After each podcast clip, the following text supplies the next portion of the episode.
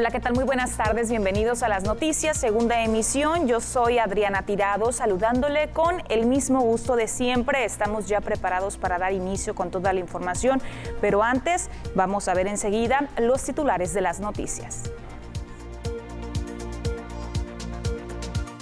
Sinaloa estará en semáforo amarillo a partir de la próxima semana. Se esperan cifras récord para este verano según estimaciones de la Secretaría de Turismo. Urge la regulación en la renta de casas y departamentos vacacionales. El 9 de julio concluirá el ciclo escolar en Sinaloa. Y en los deportes, el mazatleco José Luis Urquidi abrirá serie ante los Medias Blancas de Chicago.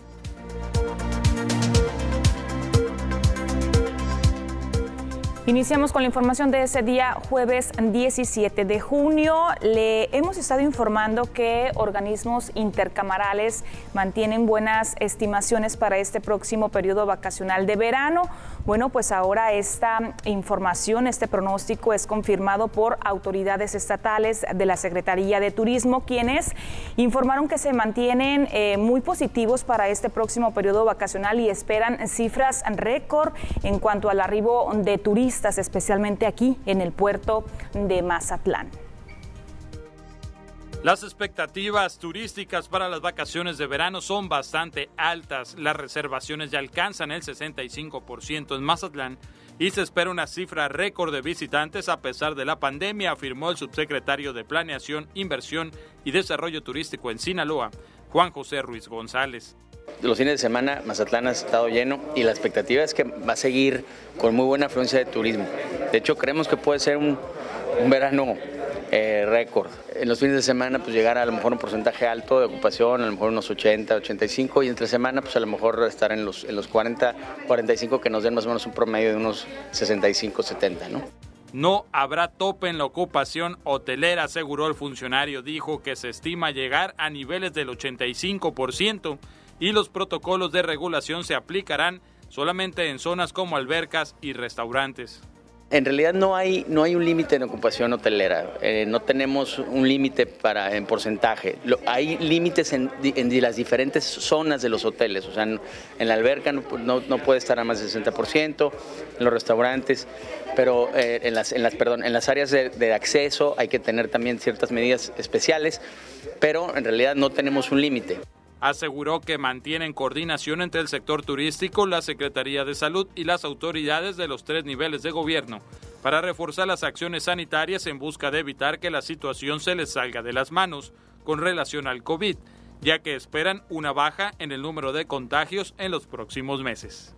Con imágenes y edición de Gustavo García, informa para las noticias TVP Omar Lizárraga. Y continuando con temas turísticos, inauguran un nuevo vuelo de Aeromar con itinerario de Guadalajara, Mazatlán, La Paz y viceversa, el cual tendrá tres frecuencias a la semana, los días jueves, sábados y domingos de cada semana. Para tal efecto, la aerolínea regional ha puesto a disposición dos aeronaves con capacidad de 48 pasajeros, una, y la otra con capacidad de 70 pasajeros, lo que significa un número de asientos en promedio mensual de 770. En cuanto a los precios, actualmente se mantiene una tarifa promocional de, ponga mucha atención, si usted quiere viajar a estos destinos que le acabo de compartir, la tarifa promocional es de 1.099 pesos que estará vigente hasta el día 30 de junio, viajando entre cualquiera de los tres puntos, ya sea de Guadalajara a Mazatlán, de Mazatlán a La Paz o viceversa. En entrevista, una usuaria de este vuelo que tuvo, eh, que anteriormente tenía que viajar, eh, mire, desde Tecuán, Tecuala, Nayarit hasta Culiacán para viajar a La Paz. Se dijo feliz con esta nueva opción. La vamos a escuchar enseguida. Curiosamente, eh, las otras aerolíneas, sin decir nombres, tienen conectividad con Mazatlán, pero de La Paz hacia acá. Pero curiosamente de retorno no hay líneas, no, no está ese servicio. Entonces ahora que se inaugura Aeromar, pues nosotros de todo Nayarit y todo el, Sinaloa pues va a poder accesar a este puerto de, La Paz. Soy de Tecuala, Nayarit, entonces pues tengo familiares en La Paz y ya sabrá la desesperación, pues porque tenía que volar hasta eh, saliendo de Culiacán o de Guadalajara. Y pues el, viaje, el trayecto son cuatro horas en, en, autobús o en carro, en lo que te vayas. El gasto que genera el pago de casetas, el pago que generan los alimentos, entonces pues no, no es costeable. Y al respecto compartió información valiosa el administrador del Aeropuerto Internacional de Mazatlán, Víctor Vladimir Ramírez. Él informó que nuestro destino turístico de Sol y Playa, el puerto de Mazatlán, se está colocando en la preferencia del turismo nacional, sobre todo está dentro de los primeros eh, lugares a nivel nacional en cuanto a la recuperación de vuelos con cifras de un 92% dentro del grupo aeroportuario ha sido el aeropuerto con mayor recuperación del, tráfico. Eh, traemos eh, una recuperación del 92%. Eh, y, bueno, las, las, rutas principales que estamos operando son la Ciudad de México, Tijuana y Monterrey. traemos un incremento respecto al 2019, que ha sido el año con mayor tráfico del 7% acumulado pues prácticamente al día de hoy. Entonces, eh, con las operaciones que traemos proyectadas para la temporada de verano, pues todavía seguiremos creciendo aquí en Mazatlán. Y hay un tema importante al que le están prestando mucha atención la Asociación de Hoteles y Empresas Turísticas de Mazatlán, pero también esperan que lo haga la próxima legislatura porque están confiados en que muy pronto estarán dando atención al tema de la regulación de rentas de casas y departamentos vacacionales. La Asociación de Hoteles y Empresas Turísticas de Mazatlán espera que las autoridades legislativas y de gobierno estatal y municipal atiendan la petición de regular la renta vacacional de casas y departamentos, ya que por medio está la seguridad, confianza y beneficio del visitante y por supuesto del destino como tal. Tenemos mucha esperanza de que va, a seguir esa propuesta que les hicimos y sobre todo propusimos que, que nos metemos a apoyar a todo. Imagínense qué contrariedad que los hoteles, que es su competencia, pues están apoyando, ¿no? Pero es que todo es por el bien del turismo. Si no va, a crecer anárquicamente, el crecimiento no se puede parar. Entonces más vale que crezca bien todo. Entonces está bien, pero debe de, ser formal. Eso es lo que le va a dar a Mazatlán un real. Se mira, Mazatlán tiene hoteles, tiene condominios, tiene casas de renta, pero todo está regulado para el turista. Qué bonito, ¿verdad? Actualmente existen personas que están saliendo de sus casas para rentarlas de manera vacacional y está bien, aseguró Virrueta, pero que se haga por medio de una regulación, pues los establecimientos como hoteles cuentan con una serie de reglamentos que tienen que seguir para que el turista pueda pernoctar con seguridad. Que tengan todos los seguros de cobertura para el turista, importantísimo Segundo, que tengan un registro por las consecuencias jurídicas de no, cumplimiento, importantísimo. Todos tenemos que responder a, través de la Profeco a los consumidores.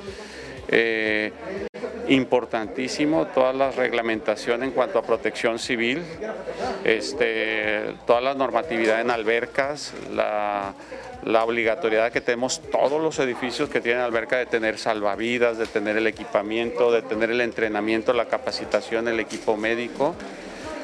Nuestro puerto se ha colocado en el gusto de los visitantes y a pesar de que se les ha indicado de los trabajos de remodelación de la avenida Playa Gaviotas, los turistas no han cancelado su llegada a nuestro destino.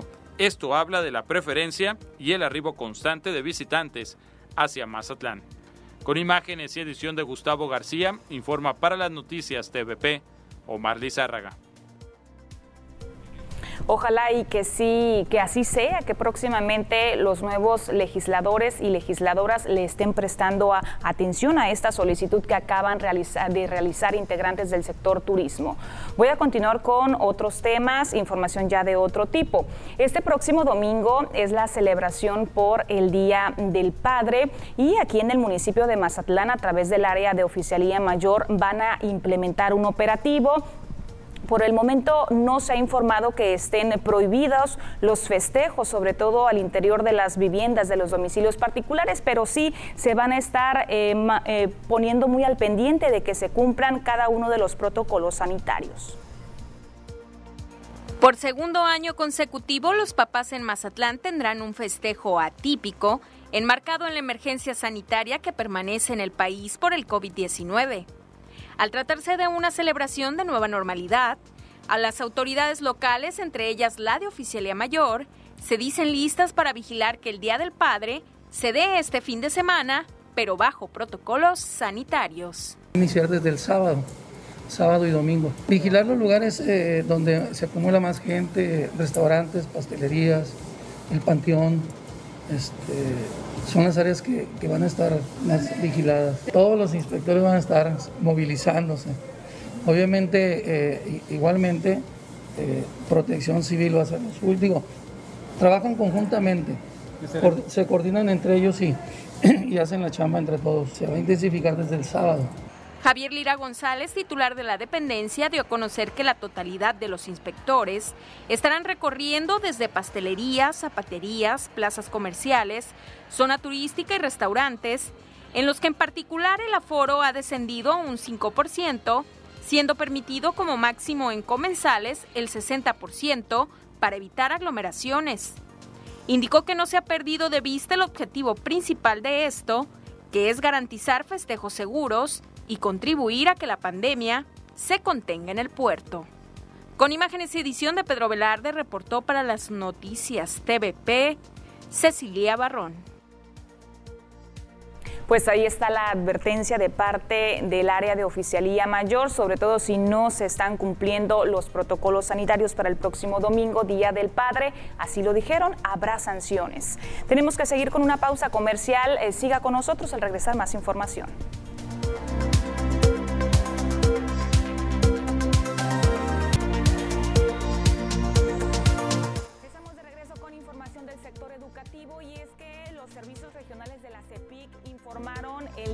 En el que se va a concluir el actual ciclo escolar 2020-2021. Se informó que será el próximo 9 de julio cuando se esté culminando este ciclo para educación básica. 9 de julio será el día oficial del cierre del ciclo escolar 2020-2021 para la educación básica en Sinaloa. La jefa de los servicios regionales de educación en la zona sur, Kenia Camarena, Así lo informó y adelantó que aún no se define la fecha del regreso a clases para el próximo ciclo escolar. Pues hasta ahorita culminamos el 9 de julio, como está estipulado y ya lo declaró el secretario de Educación. Un regreso a clases aún no tenemos fecha. Sigue, hasta ahorita se sigue manejando el, por el calendario escolar, pues, el mismo. Ya que hay algún cambio, pues ya el secretario de Educación ya lo dirá en su momento. Quien lo determina es la Secretaría, eh, Subsecretaría de Educación Básica. En el estado se estima que en este cierre de ciclo son 56 mil alumnos los que se quedaron en riesgo de abandono escolar. Esto representa uno de cada diez de educación básica, por lo que se reforzaron esfuerzos en los centros comunitarios de aprendizaje, que tuvieron que regresar a la modalidad de semáforo amarillo. Con los centros comunitarios de aprendizaje, la verdad que sí estuvimos y hemos estado rescatando alumnos el cual este, estaban propensos a perder el ciclo escolar. Entonces creo que vamos a cerrar el 9 de julio con, con buen aprovechamiento de los niños. Eh, tenemos 65 centros comunitarios de aprendizaje en Mazatlán y 30 centros comunitarios en Concordia. Y en San Ignacio se mantiene con una cifra de 18. En estos días se definirá en las mesas técnicas cuándo será la fecha en la que el personal docente tendrá que regresar a prepararse para el próximo ciclo escolar. Con imágenes y edición de Gustavo García, informa para las noticias TVP Omar Lizárraga. Y en más temas educativos, la Secretaría de Educación Pública y Cultura en Sinaloa hace una sugerencia para que las graduaciones se realicen de forma virtual. Juan Alfonso Mejía López, quien es el titular de la CEPIC, señaló que serán las autoridades de protección civil las que estarán definiendo si se pueden llevar a cabo las fiestas con motivo de la celebración de fin de cursos, ya que son los encargados de definir los protocolos de sanidad para el desarrollo de la pandemia y por el desarrollo de la misma. Detalló que como titular de Educación Educación celebraría que se llevaran a cabo las graduaciones, pero en esta ocasión las circunstancias de salud no lo permiten. Vamos a escuchar enseguida al funcionario estatal. El llamado a la CEPIC es que en principio de cuentas es protección civil y COEPRIS los responsables de poder eh, habilitar cualquier posibilidad. Eh, así es que atentos a lo que dicte Protección Civil. Estado abierto de estadios y ya no, no habrá graduaciones. Sí, pero como secretario de Educación Pública no puedo decir que porque abrieron estadios pueden hacer esto o aquello. y, y, luego les caiga Protección Civil y Cuapris y digan, pues dijo el secretario. No, es importante estar atentos a lo que indique. Y en otro orden de ideas, en el marco del mes del orgullo gay y luego de la aprobación del matrimonio igualitario en Sinaloa, Mazatlán se pintó de los colores de la bandera LGBTT El paso peatonal de la Avenida del Mar y Rafael Buelna ahora luce con los colores representativos de la comunidad gay. Este miércoles, desde el mediodía, personal de obras públicas realizó la pinta de la bandera insignia de la comunidad para mostrar que el gobierno municipal es abiertamente gay friendly. El sitio es aprovechado por integrantes de la comunidad y por turistas que eh, sobre todo lo utilizan para tomarse fotografías en el paso que tiene como fondo el emblemático parador fotográfico de las letras icónicas de Mazatlán.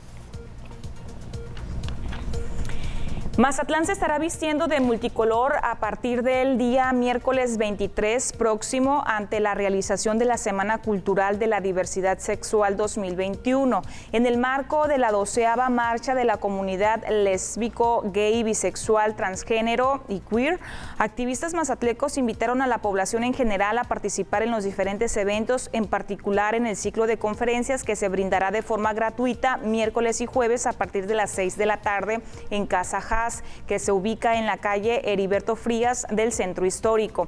Entre los temas que se abordarán están para el miércoles la historia del movimiento lésbico, gay, transexual, discriminación y estereotipos hacia la comunidad lésbica, el gay y el mundo drag, homofobia dentro del ABC del VIH y en el caso del día jueves la temática versará sobre Historia del movimiento trans, hablemos de bisexualidad, mitos y tabúes de la bisexualidad, discriminación entre las mujeres trans, trabajo sexual en la comunidad LGBT y el amor incondicional, igual el apoyo familiar. La entrada será libre y con límite de asistencia para cuidar los protocolos sanitarios.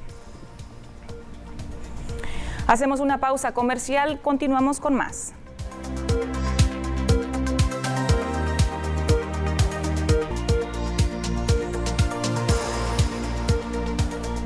Le agradezco por continuar con nosotros. Le invito para que veamos juntos a continuación eh, la cápsula del clima. Vamos a ver cómo estarán las temperaturas en las próximas horas.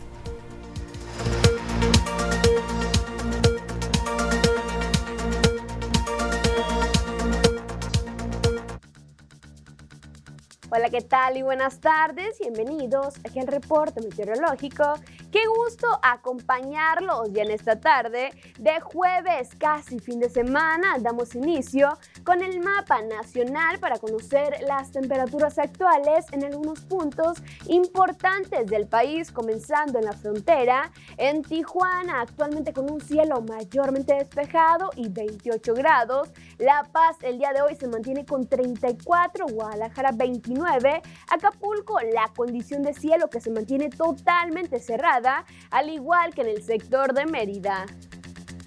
Pasamos a conocer las temperaturas actuales en nuestro estado. En Sinaloa podemos ver valores de temperatura, los cuales varían entre los 33 hasta llegar a los 39 grados en la mayor parte del estado.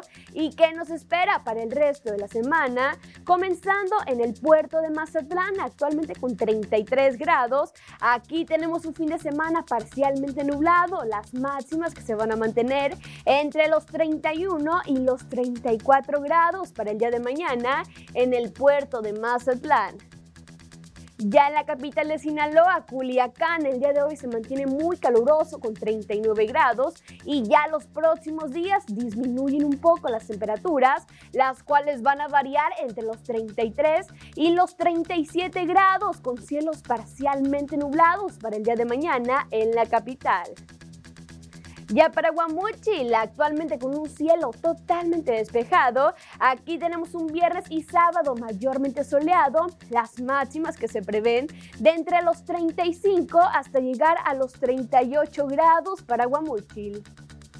Ya en el sector de Guasave, el día de hoy tenemos una máxima que alcanza los 39 grados y mañana un poco disminuye hasta llegar a los 38 grados con cielos mayormente despejados y la mínima que se prevé de 26 grados para el día viernes en el sector de Guasave.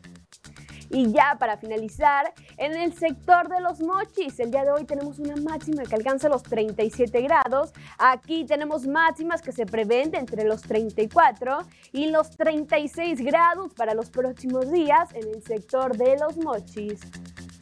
Respecto a la fase lunar, nos mantenemos aún en cuarto creciente. La salida de la luna a las 12 horas con 49 minutos.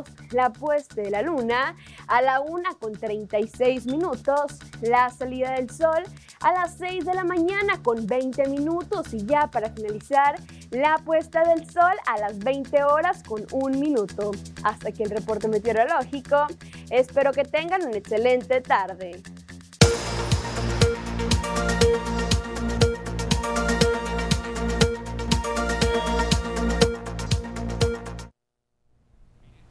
Ya escuchamos el pronóstico del estado del tiempo. Vamos a seguir con la sección de los deportes. Ya tiene todos los detalles Ernesto Vázquez.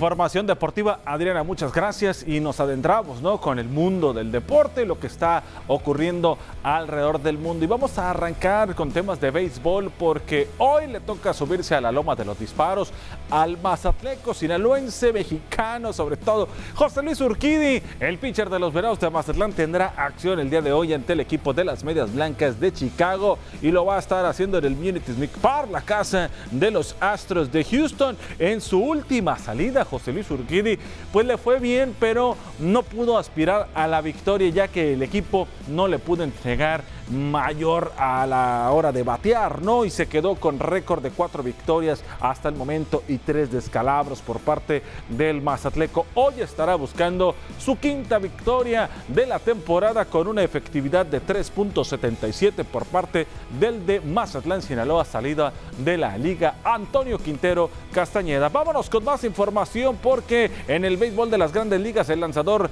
mexicano Sergio Romo cumplió una labor de una entrada en la que ponchó a dos bateadores en la victoria de los Atléticos de Oakland 8 a 4 ante los Angelinos de Los Ángeles para hilvanar el sexto triunfo del equipo y mantenerse en el liderato del oeste de la Liga Americana. Por otro lado, Humberto Castellanos, quien lució con los Diamondbacks de Arizona en contra de uno de los mejores equipos, los Gigantes de San Francisco. Perdieron los D-Backs, pero a Humberto Castellanos le fue bien. Le tocó lanzar la octava y la novena entrada y de ahí logró mantenerse Humberto Castellanos por porque solamente le conectaron un imparable. Ahí está lo hecho por otro de los mexicanos en lo que es las grandes ligas. Vámonos con más porque uno de los históricos del equipo merengue del Real Madrid Sergio Ramos se va del Madrid, deja atrás una historia, pasó por la capital española, lo que le hace uno de los mejores en la historia de la escuadra, fue uno de los dado a conocer por la institución como en un comunicado que ya no iba a continuar con el equipo.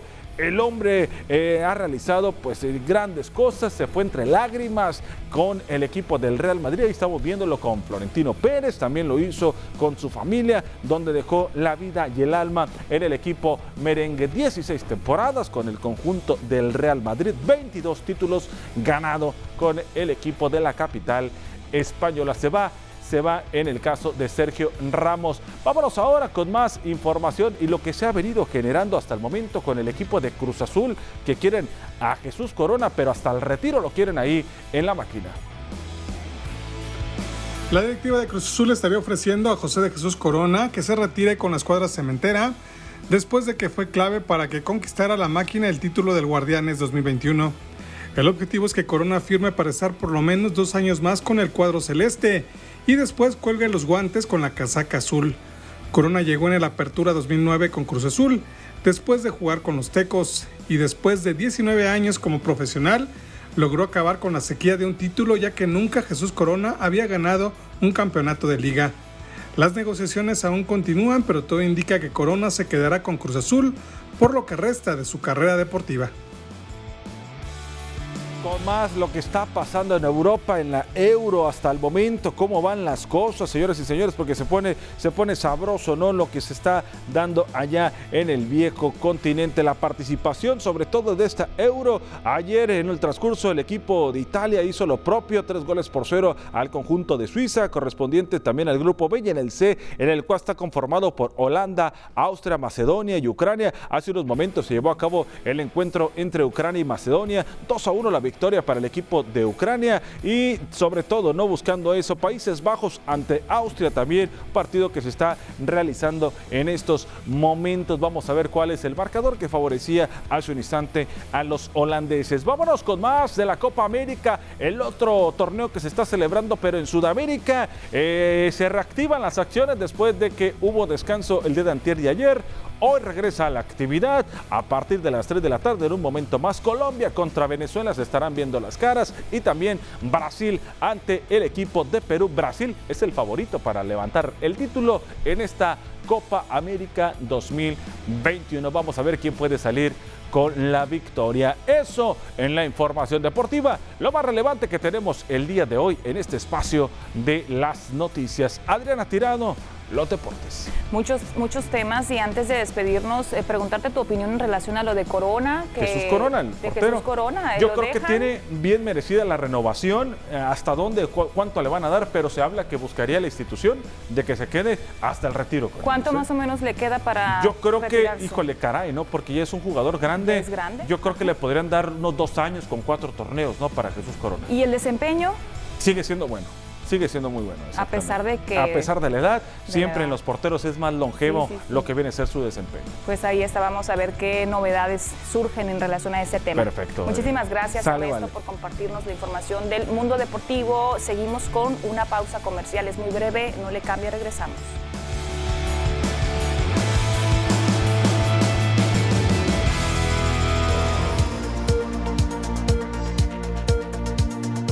Retomamos la información local. Le invito para que preste atención a la siguiente nota informativa, sobre todo si usted ahorita se encuentra sin trabajo, porque el sindicato de ecotaxis rojos mantiene abierta una especie de convocatoria. Están buscando actualmente a personas que cumplan con el perfil para ser operadores de sus unidades.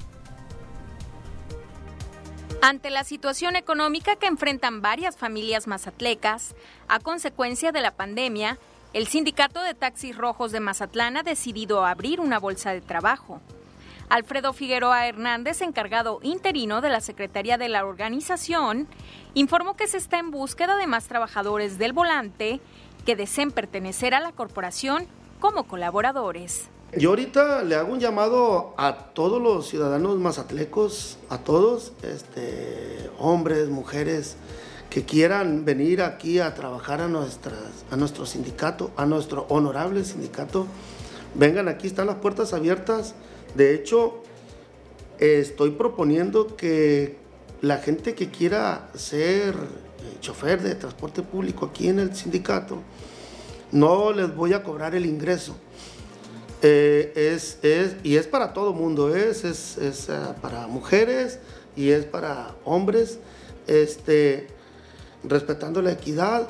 Dio a conocer que recientemente se han dado cambios en la mesa directiva tras la salida del anterior dirigente Arnoldo Busiegues Lizárraga. El pasado 14 del mes que, que, estamos, del mes en curso, este, el sindicato de taxis rojos tuvo una asamblea ordinaria aquí en las instalaciones de, de nuestro sindicato y la mayoría de los permisionarios este, tomaron la decisión de que el, secretario que estaba en turno fuera destituido. La mayoría de los permisionarios este, tomaron ese acuerdo y ahorita actualmente, eh, lo digo claramente ante la sociedad, yo estoy siendo un representante pero interino. Figueroa Hernández indicó que en breve estarán emitiendo la convocatoria para nombrar oficialmente un nuevo secretario general, por lo que llamó a sus más de 490 permisionarios con alrededor de 550 unidades operantes a estar atentos y decidir libremente a sus próximos representantes. Con imágenes y edición de Pedro Velarde, reportó para las noticias TVP Cecilia Barrón. Pues ya escuchó la oferta de trabajo dirigida tanto para mujeres como hombres, por supuesto que cumplan con el perfil. Si está usted interesado, interesada, puede acudir directamente a las oficinas del Sindicato de Ecotaxis Rojos, ubicado en la colonia ferrocarrilera. Siguiendo con otros temas, le informo que se presentó un aparatoso accidente y ocurrió a la altura del crucero entre la avenida Rigodanza y Santa Rosa aquí en Mazatlán, cuando el conductor de una camioneta decidió pasarse un alto del semáforo que allí justamente en ese punto se encuentra. Así fue como se impactó contra un automóvil que circulaba sobre una de las vialidades en mención, provocándole daños materiales, casi pérdida total, sin personas lesionadas afortunadamente. A ese punto arribaron agentes de tránsito municipal para agilizar el tráfico y también levantar el reporte correspondiente. Y de la avenida Rigodanza nos vamos a ir al Infonavit Playas porque el problema de la acumulación de basura todavía persiste en ese punto de la ciudad. Repito, Infonavit Playas, particularmente en la calle Guásima, es justamente frente y también a los costados del Kinder Juan Jacobo Roseau, que el problema se está agudizando tras el paso de los meses, por lo que los vecinos de esa zona se dicen ya desesperados tras la falta de atención de las autoridades y también hay que reconocerlo la irresponsabilidad de algunas personas que están acudiendo a ese punto, sobre todo por las noches, y ya lo han convertido en un vertedero clandestino de desechos. El exhorto de los vecinos es a sancionar a las personas que sean sorprendidas tirando basura, pues consideran que apenas así el problema se va a detener. También están pidiendo más rondines para esa zona, rondines de policías, para que las personas que realizan estas malas prácticas dejen ya de hacerlo. En ese lugar, desde luego que prevalecen fétidos olores, desechos de todo tipo y también algunos animales. Tenemos mensajes comerciales, regresamos.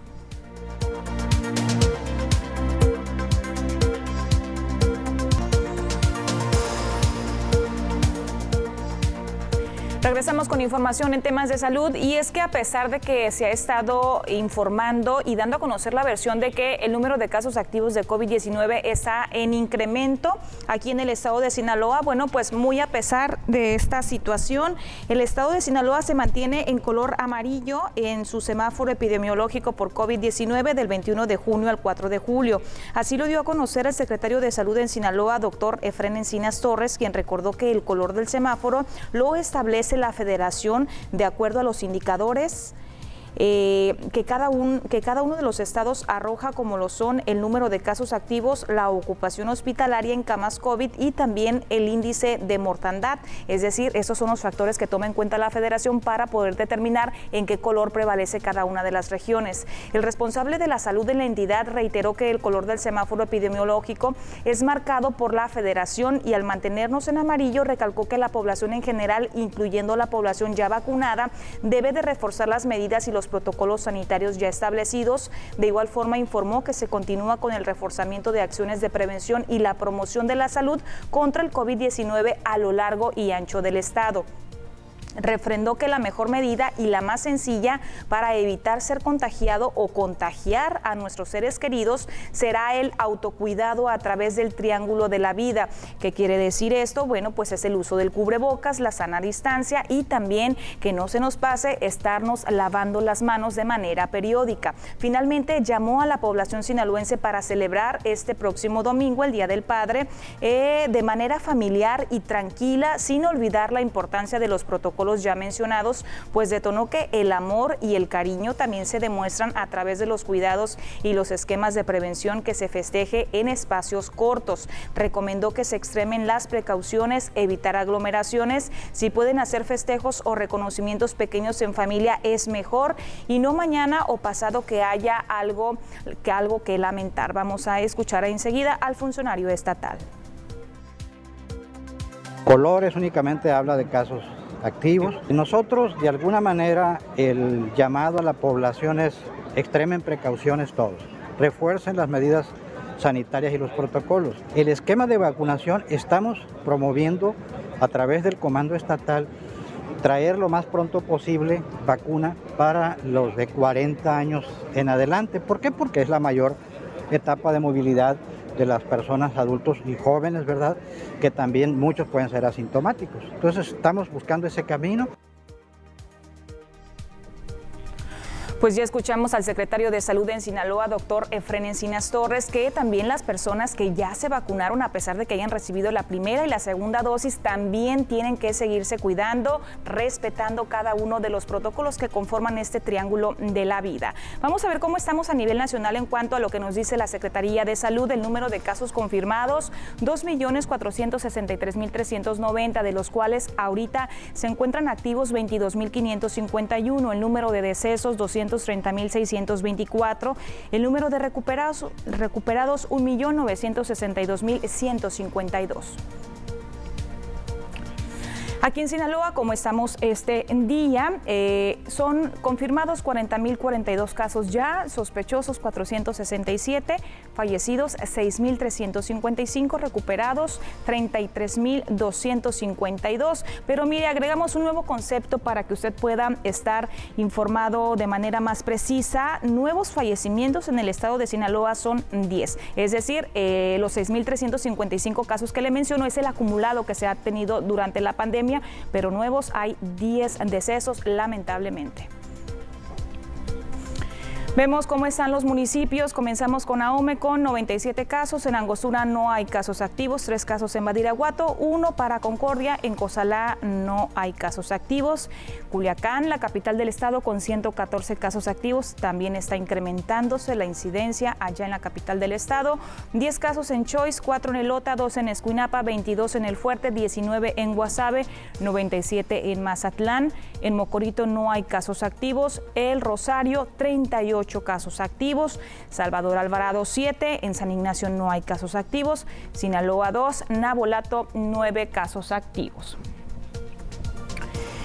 Y mire, le tengo novedades para todas las personas que viven en el municipio de eh, Rosario porque ya hay fecha para que comience la jornada de vacunación, sobre todo para las personas adultas de 40 a 49 años y también las mujeres embarazadas. Bueno, pues la fecha en la que dará inicio es el día de mañana, viernes 18 de junio y también el sábado 19 de junio en el municipio de Rosario. Se trata, ponga atención, de la primera dosis de la vacuna AstraZeneca la que se estará aplicando en el punto de vacunación que se ubica en la cancha Telmex, que está sobre la calle Benito Juárez, Colonia Centro. Esto es en la cabecera de El Rosario. Se informó por parte de la Delegación de Programas Federales en Sinaloa que se estarían entregando fichas el día de ayer miércoles y también las fichas estuvieron o se están entregando hoy jueves. Esto con el propósito de tener una mejor organización y evitar aglomeraciones. Sobre todo se está invitando a la población rosarense para que respeten su turno. Es muy importante respetar el turno que nos den en esas fichas. No se le vaya a olvidar su expediente impreso, también lleve su identificación oficial y usted consuma alimentos como de manera habitual lo realiza. Hacemos una pausa comercial, regresamos con más información.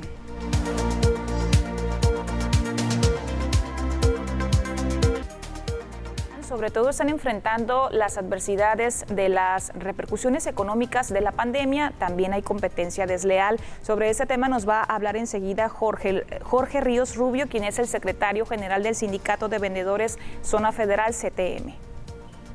Iniciando el procedimiento para que haya un poquito más de control ahí en zona federal. Ahí viene, ahí viene vacaciones de verano, se, nos va a llenar el desorden. Sí, igual, y, más se incrementa un poco más en, vacaciones de verano. De, los otros no, no, tenemos el dato todavía, pero sí hay bastante. Es lo que venimos a tratar con ellos, a, ver qué nos resuelve y, y que se ponga más atención a ese a, lo que es el lugar de playa. Si un desorden y se va a incrementar, ahí, vienen vacaciones de verano y, queremos ver qué va a pasar. La desventaja que se tiene porque pues el vendedor que estamos aquí todo el año esperando las buenas temporadas, resulta que no es buena temporada. Lo mismo que vendemos nosotros artesanía. No pagan nada, no pagan impuestos. De, toda la República. Se, quedan un rato y luego se van. Luego de concluir un proceso de evaluación y selección de 14 integrantes, finalmente se llevó a cabo el evento de elección del nuevo presidente municipal infantil. Los votos fueron emitidos por el presidente municipal Luis Guillermo Benítez Torres y el honorable cuerpo de regidores de Mazatlán. En el evento de elección se contabilizaron los votos, dando como resultado que Alejandro de Jesús Cervantes, de 10 años, del Colegio Centro Educacional Los Tréboles, sería el nuevo presidente infantil y como síndica procurador infantil se eligió a Jimena Lizárraga Tiznado, de 11 años, de la escuela Jaime Torres Bodet.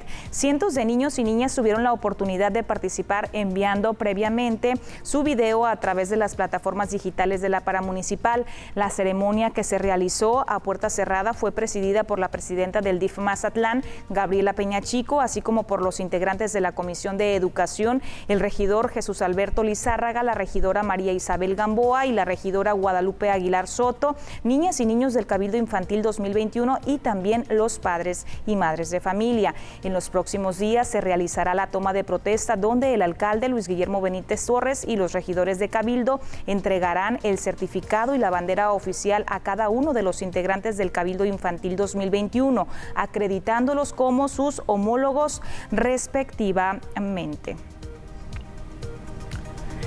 En temas de seguridad, delicado de salud debido a las heridas en el cuello y también en costillas del lado izquierdo, se encuentra el chofer de una pulmonía que presuntamente fue asaltado la noche del día de ayer miércoles.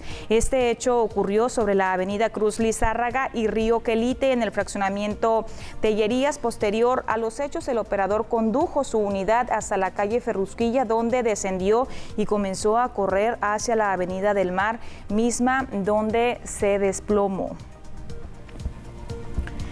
Llegamos ya a la parte final del noticiero. Le agradezco mucho porque estuvo acompañándome. De igual forma, aprovecho para agradecer a las personas que diariamente nos están siguiendo a través de nuestras redes sociales, a través de la página de Facebook, Las Noticias TVP Mazatlán. Hay personas que nos, eh, nos ven desde Mexicali, desde Jalisco, desde Durango, también en los Estados Unidos. Gracias por seguirnos desde allá a través de estas plataformas.